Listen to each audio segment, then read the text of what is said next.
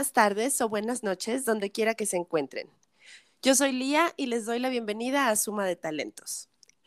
El día de hoy vamos a platicar con una mujer que tiene un gran corazón, por no decir enorme. Es cálida, es amante de los animales y encontró la manera de transformar el dolor de una pérdida en una hermosísima causa social que se sigue reinventando, que sigue creciendo y que sigue llevando amor y satisfacciones a todos lados. Estamos hablando de esta causa que se llama Goliat Pastor, pon un perro en tu vida. Miriam Álvarez, bienvenida. Muchas gracias por estar aquí. Muchas gracias y buenas tardes a todos. Pues Miriam, queremos platicar un poco contigo acerca de esta historia de Goli y hasta dónde ha llegado esta causa. Si nos das un poquito de contexto, brevemente es perfecto. Eh, bueno, todo empezó cuando eh, yo era muy niña, vivo desde hace muchos años con mi abuela, pero nunca me permitió tener perros, o, perros o gatos. Eh, tuve todos los animales que en ese entonces, pues, era, se podían tener pollos, pericos, peces, ranas, una tarántula, cangrejo, pero nunca me dejó un perro ni un gato, tener perros o gatos. Pues tuve una perrita que se llamó Winnie y ya estando ella muy, muy viejita, eh, me regalan un viejo pastor inglés de ocho meses y yo no sabía qué iba a hacer con, con él, eh, porque es una raza que de chiquitos parecen ositos y ya grandes pues son,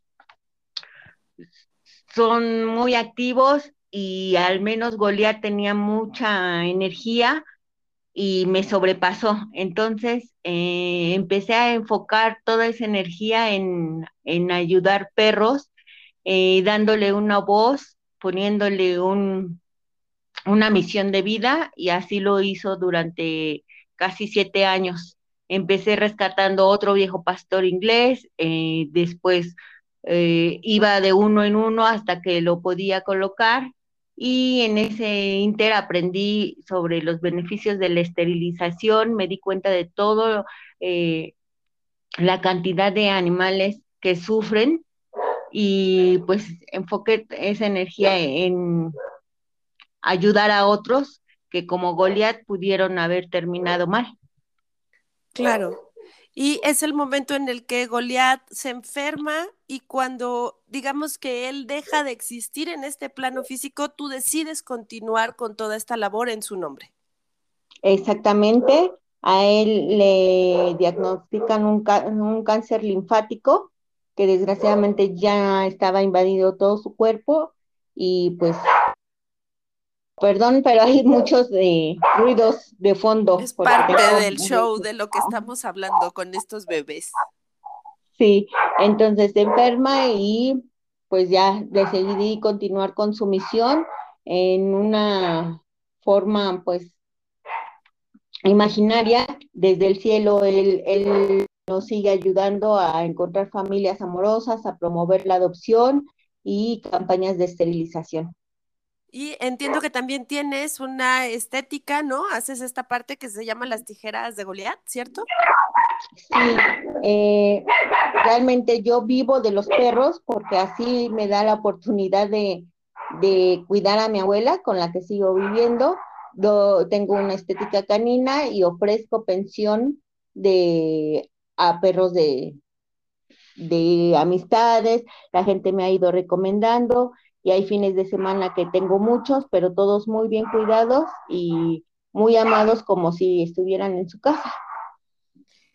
O sea que literalmente Goli vino a cambiarte la vida en todos los en todos, porque de ahí empecé a rescatar más, luego los que tienen, tuvieran más problemas, pues se fueron quedando mucho tiempo. Perros que, que yo pensaba por una adopción, pues se quedaron para, porque son difíciles sus adopciones y luego el corazón nos gana. Sí, no, eso siempre nos pasa a los amantes de los animales. Y aquí me gustaría preguntarte, ¿esto es lo que te mueve a dejar de alguna manera tu trabajo profesional para dedicarte a este importantísimo trabajo social, esta necesidad y esta pasión por apoyar y por ayudar? Eh, sí, eh, trabajé muchos años en oficina, en agencias de publicidad, en una agencia de investigación y llegó el momento en que pues tenía que atender a mi abuela, tanto por esa parte, porque la, la sigo cuidando, y porque pues ya llega un, a lo mejor por parte de Goliat, la iluminación del cielo para decirme que mejor estudie estilismo eh, y, y me quede en casa. La estética está aquí en la casa y me da la oportunidad de estar con los perros todo el día y de, de vivir muy feliz haciendo lo que me gusta, los cortes, las pensiones. Claro. Y aquí me gustaría preguntarte, porque es algo de lo que buscamos en este podcast. De pronto a todos nos llegan lecciones de vida diferentes y sin embargo el punto de convergencia es el cambio. Hay veces que hemos platicado con emprendedores que dicen yo trabajaba en oficina y para dedicarme más tiempo a mis hijos decidí volverme independiente y empezar desde ceros. Entonces creo que todos llegamos al punto de encontrar un momento de cambio. ¿Cómo vence Miriam este miedo al cambio? Yo sé que existe este amor y estas ganas de hacer muchas cosas y esta responsabilidad también con tu abuelita, pero siempre hay miedos y entonces aquí me gustaría saber qué te dices, cómo lograste vencer este miedo al cambio. Eh, en mi último trabajo eh, no estaba muy feliz, era un, una presión ir porque ya no me sentía contenta.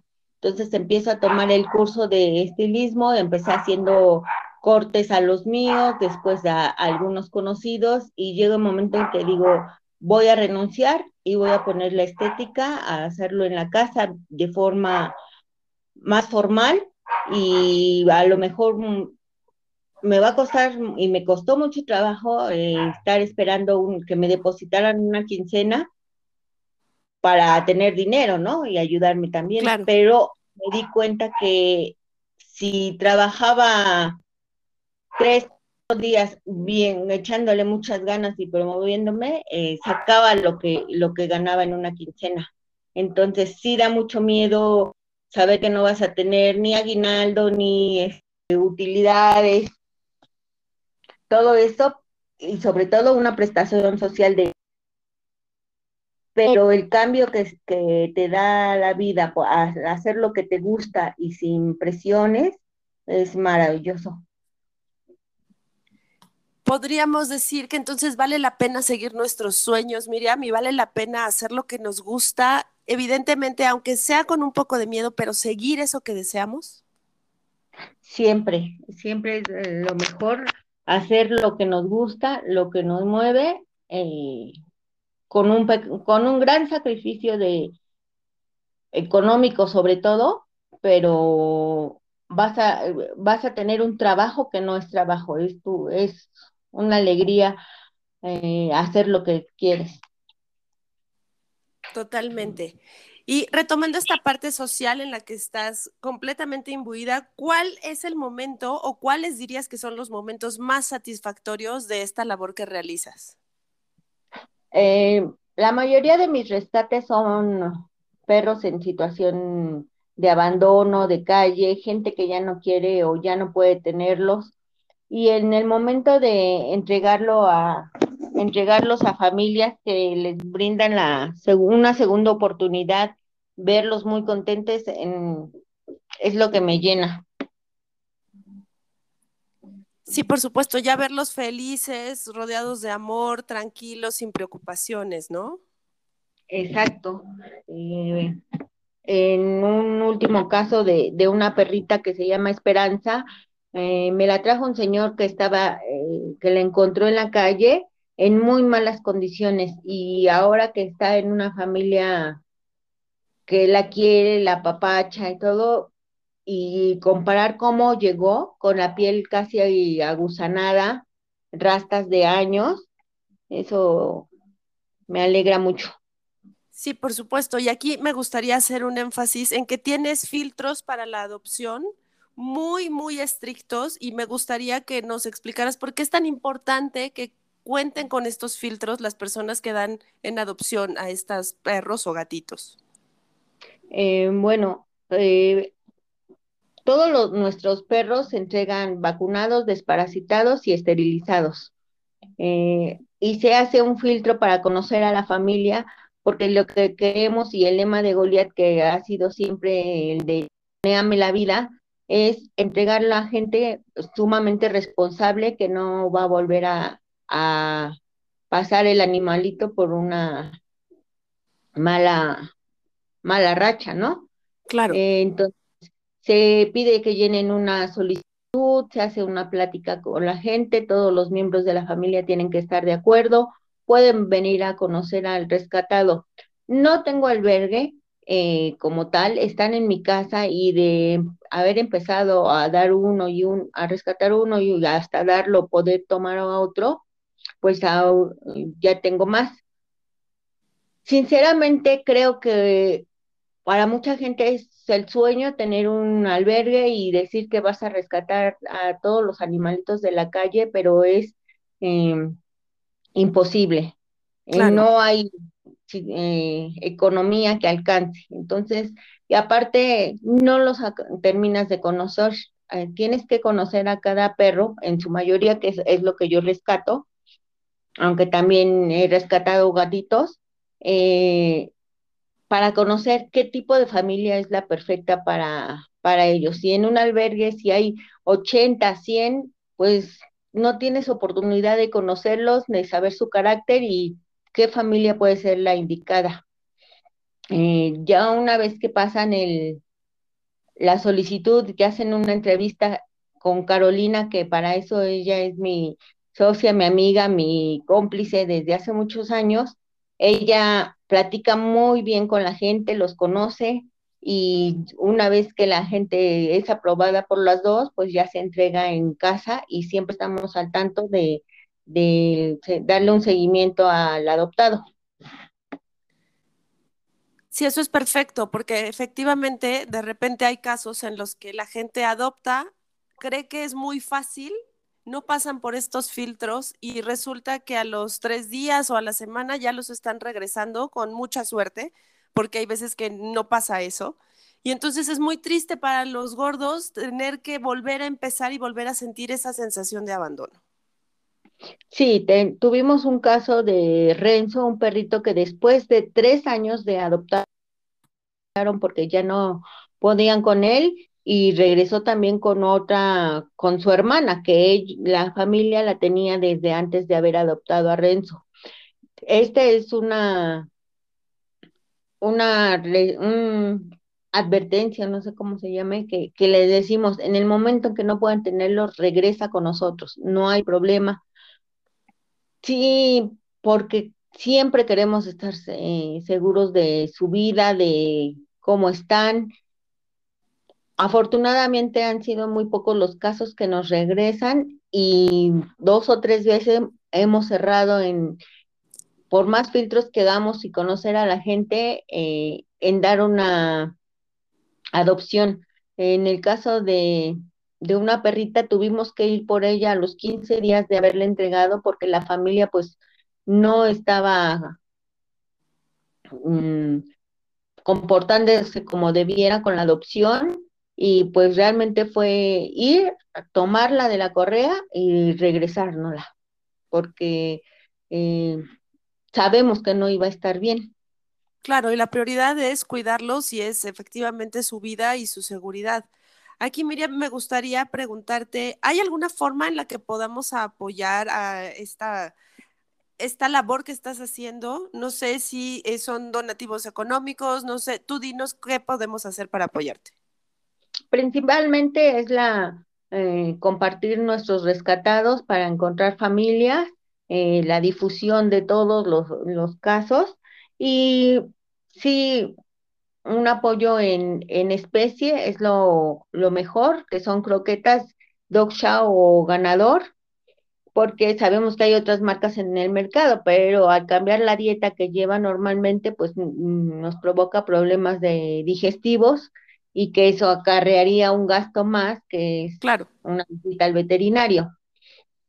Cuando hay ocasiones en que hemos operado gatos ferales porque eh, de colonias donde no, para controlar la población y pedimos eh, apoyos para, para, esterilizar a estos animalitos o en el caso de perros muy, muy maltratados o muy enfermos, pues también eh, las visitas al veterinario, sus medicamentos.